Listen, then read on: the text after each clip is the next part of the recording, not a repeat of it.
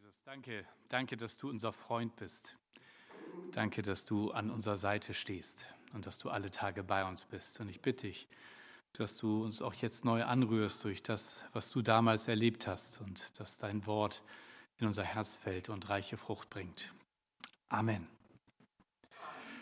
Heute ist Ruhetag. Kennt ihr diese Schilder noch? Ja, sie sind ein bisschen seltener geworden, oder? Manchmal findet man die so entweder in Gastronomien, im Schaufenster von äh, Friseuren am Montag vielleicht oder auch an manch anderen Tagen. Heute ist Ruhetag. Leider sind sie seltener geworden und mit ihnen auch die Ruhe, die wir Menschen in unserem Alltag uns immer wieder gönnen. Der Ruhetag ist eigentlich eine gute Unterbrechung unseres ständigen Beschäftigtseins und Gott selber, kaum vorstellbar, ruhte am siebten Tag von seiner Schöpfung. Vorbildlicherweise hat er uns das vorgemacht. Er, der, glaube ich, vielleicht gar keine Ruhe gebraucht hätte. Er hat uns vorgemacht, was er uns empfiehlt, nämlich am siebten Tag zu ruhen. Schabbat oder Sabbat, das Wort aus dem Hebräischen dafür heißt so viel wie aufhören, ruhen. Und ich möchte das Wort aufhören nochmal anders betonen. Aufhören, auf ihn hören, sich Zeit zu nehmen, nach oben zu hören und nicht nur unser Ohr in die Richtung, was uns umgibt, zu spitzen. Kleine Randbemerkung an der Stelle. Es wird in dem ganzen Text heute um den Sabbat gehen. Und manche fragen sich vielleicht, hm, wir haben doch heute Sonntag, das ist doch der eigentliche Samstag. Ja, ähm, wir Christen feiern durch die Auferstehung am Sonntag den Sonntag als Ruhetag. Das nur als Randbemerkung, auch wenn ihr die ganze Zeit jetzt von dem Sabbat hört. Aber das ist der Ruhetag, den wir feiern. Es geht um den siebten Tag, bei uns der Sonntag. Gott will Unterbrechungen in unserem Leben, in unserem Alltag. Er setzt sie. Und die Frage ist, wie geht es dir an diesen Nahtstellen zur Unterbrechung? Hast du das überhaupt noch oder ist deine Woche so voll, dass der Sonntag eigentlich auch mit Geschäftigkeit und mit Sachen voll ist, dass du kaum noch zur Ruhe kommst? Wie ist das abends beim Schlafengehen? Kommst du da zur Ruhe? Hast du noch einen Moment der Begegnung mit Gott? Wie ist das am Freitagnachmittag, wenn das Wochenende kommt? Wie ist das Wochenende selber? Ist das noch eine Ruhezeit? Wie ist das vielleicht, wenn eine längere Ruhezeit vor dir liegt, wie der Urlaubsbeginn? Schaffst du es, dass du dann runterkommst? Lass uns mal hineinschauen in den Text heute aus Markus 2, 23 bis 3, 6. Ich lese das nach der Neues Leben Übersetzung und es sind im Grunde genommen zwei Begebenheiten, zwei Geschichten, die sich um dieses Sabbatgebot drehen. Markus schreibt, als Jesus an einem Sabbat durch die Kornfelder ging, fingen seine Jünger an, Weizenähren abzureißen. Da sagten die Pharisäer zu Jesus, das dürfen sie nicht. Es ist gegen das Gesetz, am Sabbat zu arbeiten und Getreide zu ernten. Doch Jesus entgegnete, Habt ihr nie in der Schrift gelesen, was David tat, als er und seine Begleiter hungrig waren? Er ging in das Haus Gottes, zu der Zeit, als Abjatar hoher Priester war, aß das besondere Brot, das nur den Priestern vorbehalten ist, und gab auch seinen Begleitern davon. Auch das war ein Verstoß gegen das Gesetz. Und er fuhr fort, der Sabbat wurde zum Wohl des Menschen gemacht und nicht der Mensch für den Sabbat. Und deshalb ist der Menschensohn auch Herr über den Sabbat. Und jetzt geht's weiter und wieder ging Jesus in die Synagoge. Dort bemerkte er einen Mann mit einer verkrüppelten Hand.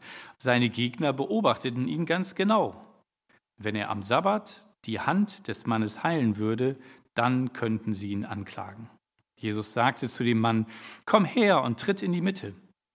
Dann wandte er sich an seine Gegner und fragte, ist es nach dem Gesetz erlaubt, am Sabbat Gutes zu tun oder ist es ein Tag, um Böses zu tun? Ist dies ein Tag, um Leben zu retten oder zu vernichten? Doch sie schwiegen. Zornig und erschüttert über ihre Hartherzigkeit sah er sie an. Dann forderte er den Mann auf, streck deine Hand aus. Der Mann streckte seine Hand aus, und sie wurde wieder gesund. Daraufhin zogen sich die Pharisäer zurück und trafen sich heimlich mit den Anhängern des Herodes, um zu planen, wie sie Jesus töten könnten. Zwei Szenen, ein Thema. Wie verhalte ich mich richtig vor Gott am Ruhetag? Für uns eine Frage, die so nebensächlich scheint, dass wir uns fragen, wie man sich über so eine Frage eigentlich aufregen oder streiten kann. Es ist bei uns in unserer Gesellschaft so aufgeweicht mit dem Ruhetag.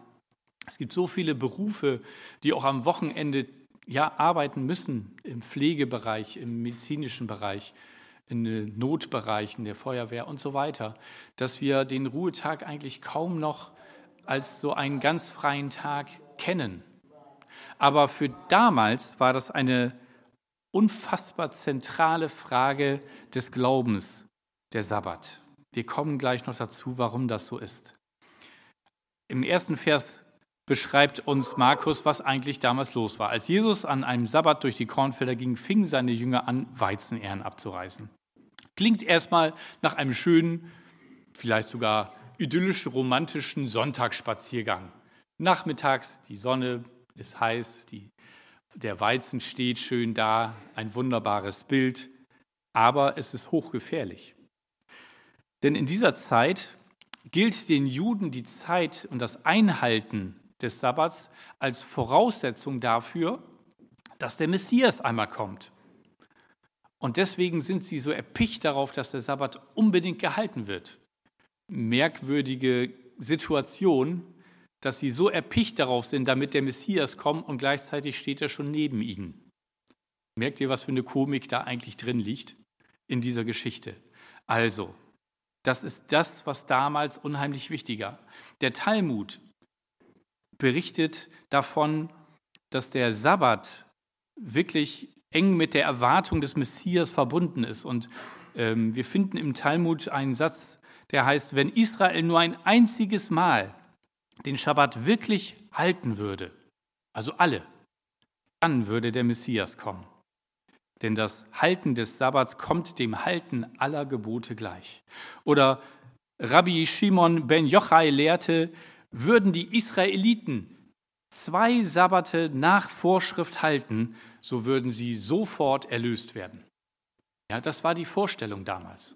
Deswegen war es ihnen so wichtig, dass der Sabbat wirklich gehalten wird und dass sie auch auf jeden achten, der das irgendwie vielleicht übertreten könnte. Es gab so einige Regeln für den Sabbat und die gingen weit über das hinaus, was in den zehn Geboten drinsteht. Wandern war Arbeit, wenn es die Sabbatmeile überschritt. Ernten galt als Arbeit. Dinge voneinander zu trennen galt als Arbeit. Also Weizenehren, trennen vom Halm, Arbeit.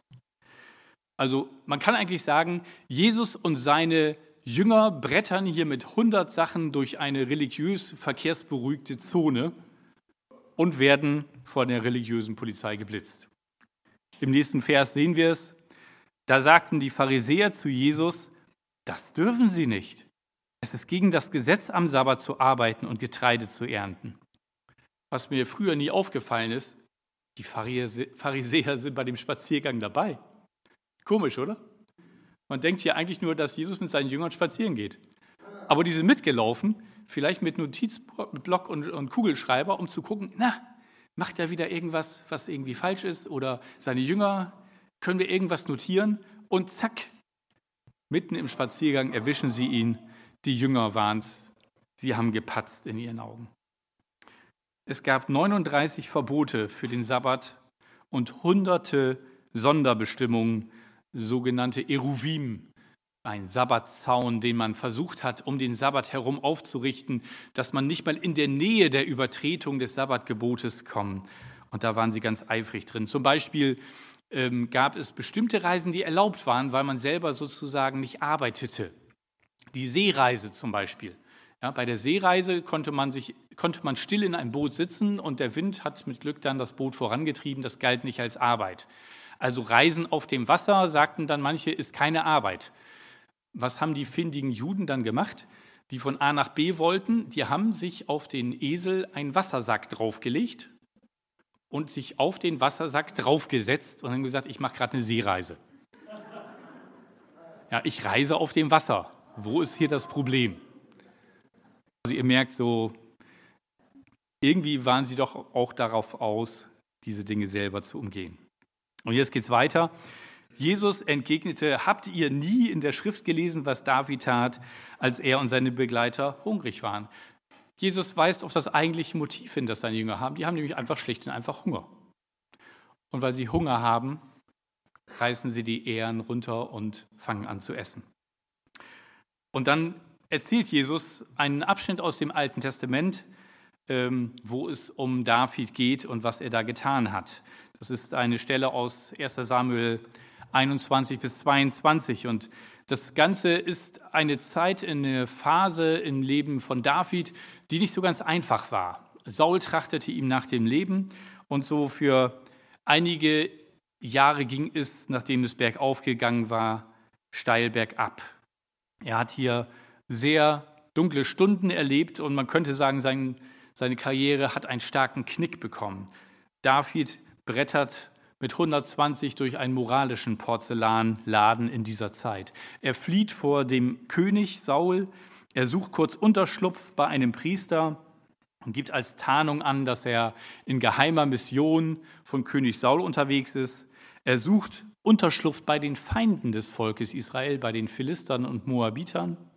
Er bekommt es mit der Angst zu tun und stellt sich wahnsinnig vor dem König der Philister heißt es, er ließ Speichel durch seinen Bart fließen und stellte sich ganz irre, sodass der gesagt hat, nach komm, den brauchen wir nicht umbringen, auch wenn er zu den äh, Volk Israel gehört. So wie der rumläuft, ist er eine größere Schande für sich selbst. Lass den laufen, komm, ist gut. Und so rettete David damals sein Leben mit dieser Täuschung. Und er schart eine Truppe von Outlaws, würden wir heute sagen, um sich. Also Leute, die ein echtes Problem mit anderen hatten und das auch zeigten, die Not und Schuldeten, Schulden hatten, echt verbitterte Leute. Und das war seine Einsatztruppe. Und in dieser Episode, die Jesus hier erwähnt, geht es eigentlich nicht um den Sabbat, sondern um die sogenannten Schaubrote. Aber das Essen der Schaubrote durch David und seine Begleiter symbolisiert hier eigentlich etwas anderes, was der Sabbat eigentlich soll. Schaubrote, das waren Angesichtsbrote, also die man anschauen konnte und durch die man angeschaut wurde. Es waren zwölf Brote, die im Heiligtum, im Tempel vor Gott lagen und jede Woche zum Sabbat frisch gebacken wurden. Sie sollten das Volk Gottes repräsentieren und für Gott eine Erinnerung an seine zwölf Stämme sein, an jeden einzelnen. Und zur Zeit des zweiten Tempels wurde der Tisch mit den Schaubroten an den drei Wallfahrtsfesten Pessach, Shavuot und Sukkot von den Priestern aus dem Tempel herausgeholt und den Pilgern gezeigt. Das war sozusagen das Einzige, was sie aus dem Inneren des Tempels überhaupt zu sehen bekamen. Und riefen dabei aus, seht, Gottes Liebe für euch.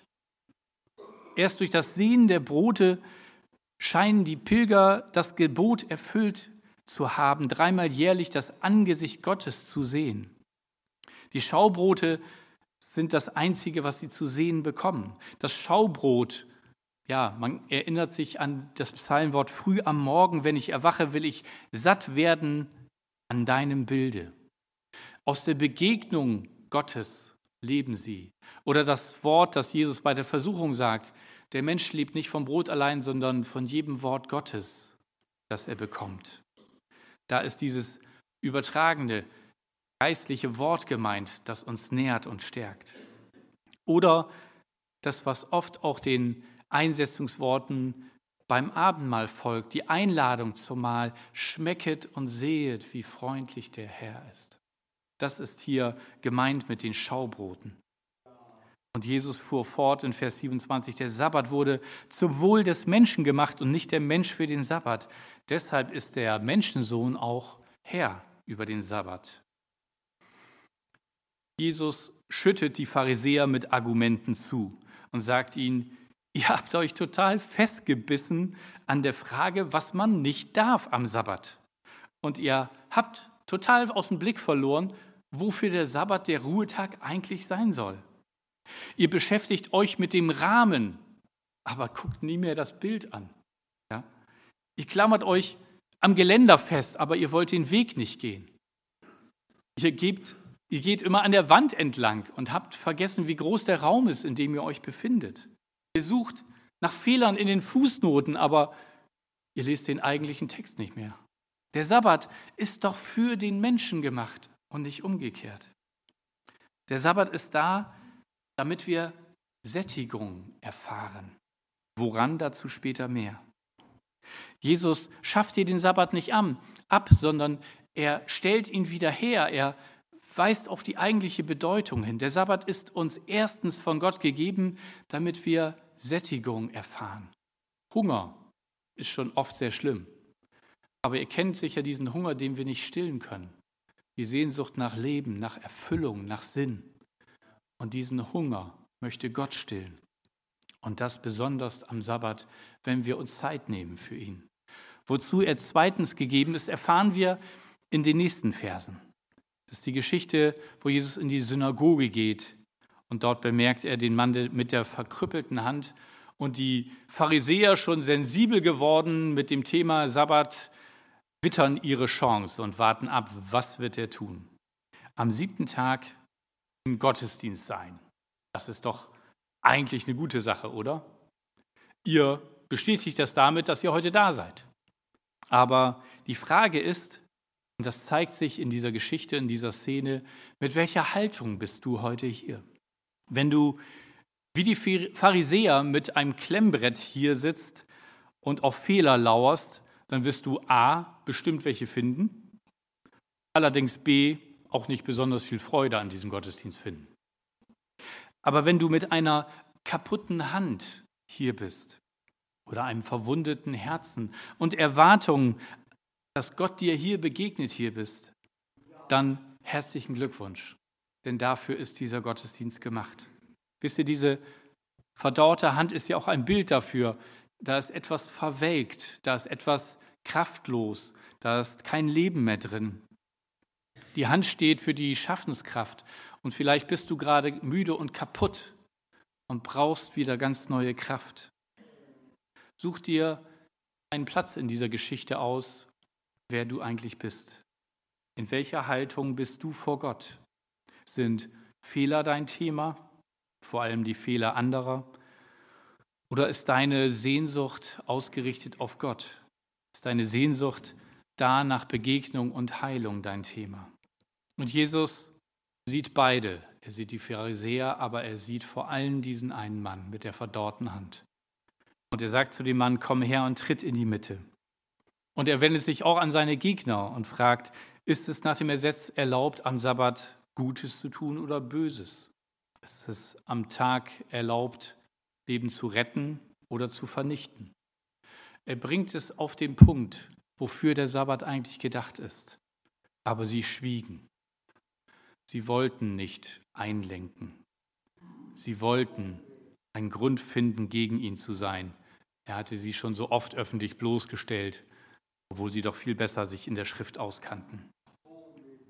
Jesus stellt den Mann ins Zentrum, der, der so dringend Rettung braucht und dem die schweigenden Pharisäer am liebsten das gar nicht gönnen und die, den überhaupt nicht im Blick haben. Es geht ihnen eigentlich nur um Jesus, ob er was richtig oder falsch macht. Wisst ihr, der Ruhetag ist erstens für deinen Hunger gegeben, dass dein Hunger gestillt wird. Aber zweitens, damit Gottes Heilung und Wiederherstellung in deinem Leben wieder einen Platz findet.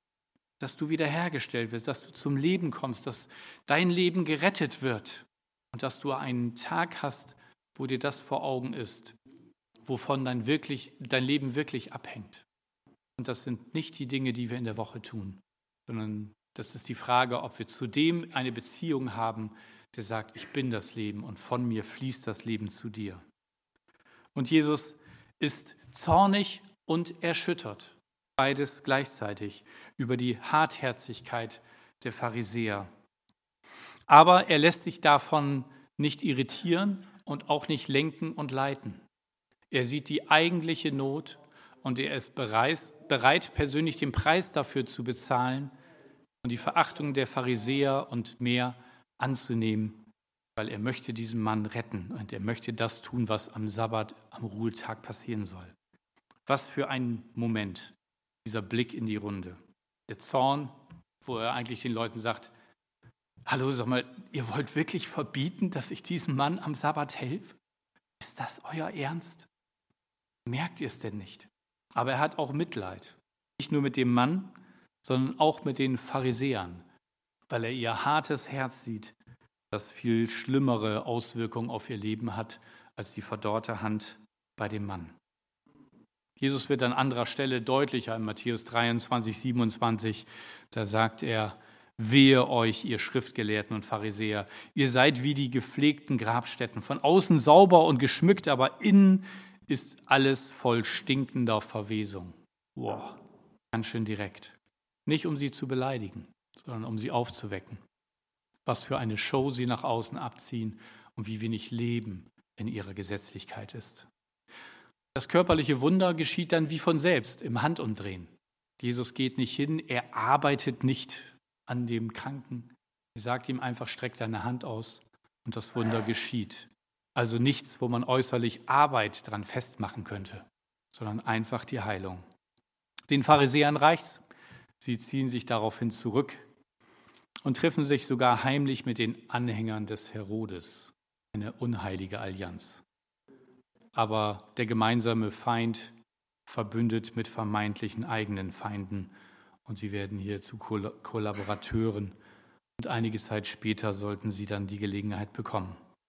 Sie halten das nicht aus, diese Auseinandersetzung mit Jesus. Sie können nicht hinschauen. Sie sind eigentlich gerade Zeichen, äh, Zeuge eines Zeichens geworden, eines, eines Wunders. Hey, was würde ich geben, einfach live dabei zu sein, wenn so etwas passiert? Ihr auch? Das ist doch der Hammer. Das deutet doch so klar darauf hin, dass der, der das tut, in göttlicher Mission unterwegs ist. Oh, unsere harten Herzen können unsere Augen dem gegenüber blind machen. Und deswegen müssen sie weg. Jesus tut das, was am Sabbat dran ist. Er heilt und er sättigt. Und das möchte er auch bei dir tun. Durch seine Gegenwart. Und ich freue mich so, dass wir gleich seine Gegenwart im Abendmahl feiern und erleben dürfen. In Brot und Traubensaft. Sein Leib für uns gegeben, sein Blut für uns vergossen. Ein freundlich zugewandtes Gesicht kann satt machen segnet auch einander, nicht mit grimmigem, launischem Blick, sondern mit Freundlichkeit und Liebe, mit Lächeln, mit Wohlwollen. Satt und heil werden in der Gegenwart Gottes, das ist die Idee des Sonntags. Möchtest du diesem Gott heute begegnen? Möchtest du ihm heute dein Herz schenken? Er ist es, der dein Lebenshunger stillt, der dich satt und heil machen möchte, Dafür gab er sein Leben, damit du leben darfst. Wenn das auch dein Wunsch ist, dann lade ich dich ein, das folgende Gebet zu deinem Gebet zu machen und es leise für dich mitzusprechen. Denn darum geht es, dass wir gerettet werden aus dem, was uns von Gott trennt, was den Lebensstrom abschneidet zwischen uns und Gott. Ich lade dich ein, mit mir zu beten. Jesus, danke dass du das Leben gibst und bist. Jesus, danke, dass du dein Leben gegeben hast, damit ich leben darf. Danke, dass du am Kreuz für mich gestorben bist, damit meine Schuld vergeben werden kann. Ich bitte dich nun um Vergebung und darum, dass du mir dein Leben schenkst. Komm du in mein Herz, füll du mich aus, gib mir deine Freude und deinen Geist. Danke für deine Liebe für, zu mir. Amen. Wenn Jesus in dir lebt, ab jetzt oder schon jetzt oder schon seit längerem, dann möchte er das, was er uns geben möchte, auch durch uns anderen geben. Er möchte durch uns andere satt machen. Wenn er in dir lebt, dann möchte er Sättigung und Heilung durch dich anderen zuteil werden lassen.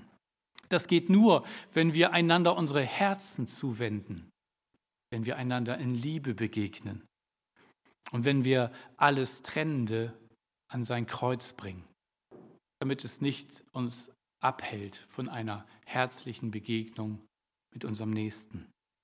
Wenn wir so einander unsere Herzen zuwenden und uns vereinen, dann spiegeln wir damit Gottes Liebe wider. Durch diese Liebe erkennen andere Menschen uns als seine Jünger und in ihnen wird die Sehnsucht geweckt, Teil davon zu sein und auch ihm nachzufolgen. Das wollen wir mit dem nächsten Lied gemeinsam singen.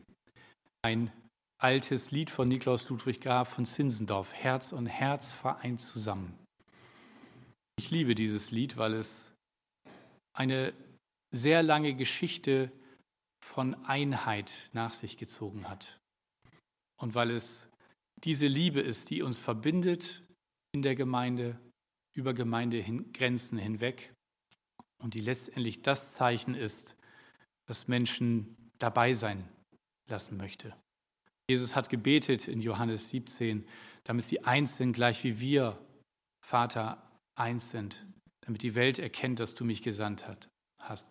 Und das wollen wir jetzt in dem Lied gemeinsam singen und beten und uns damit auch auf das Abendmahl vorbereiten.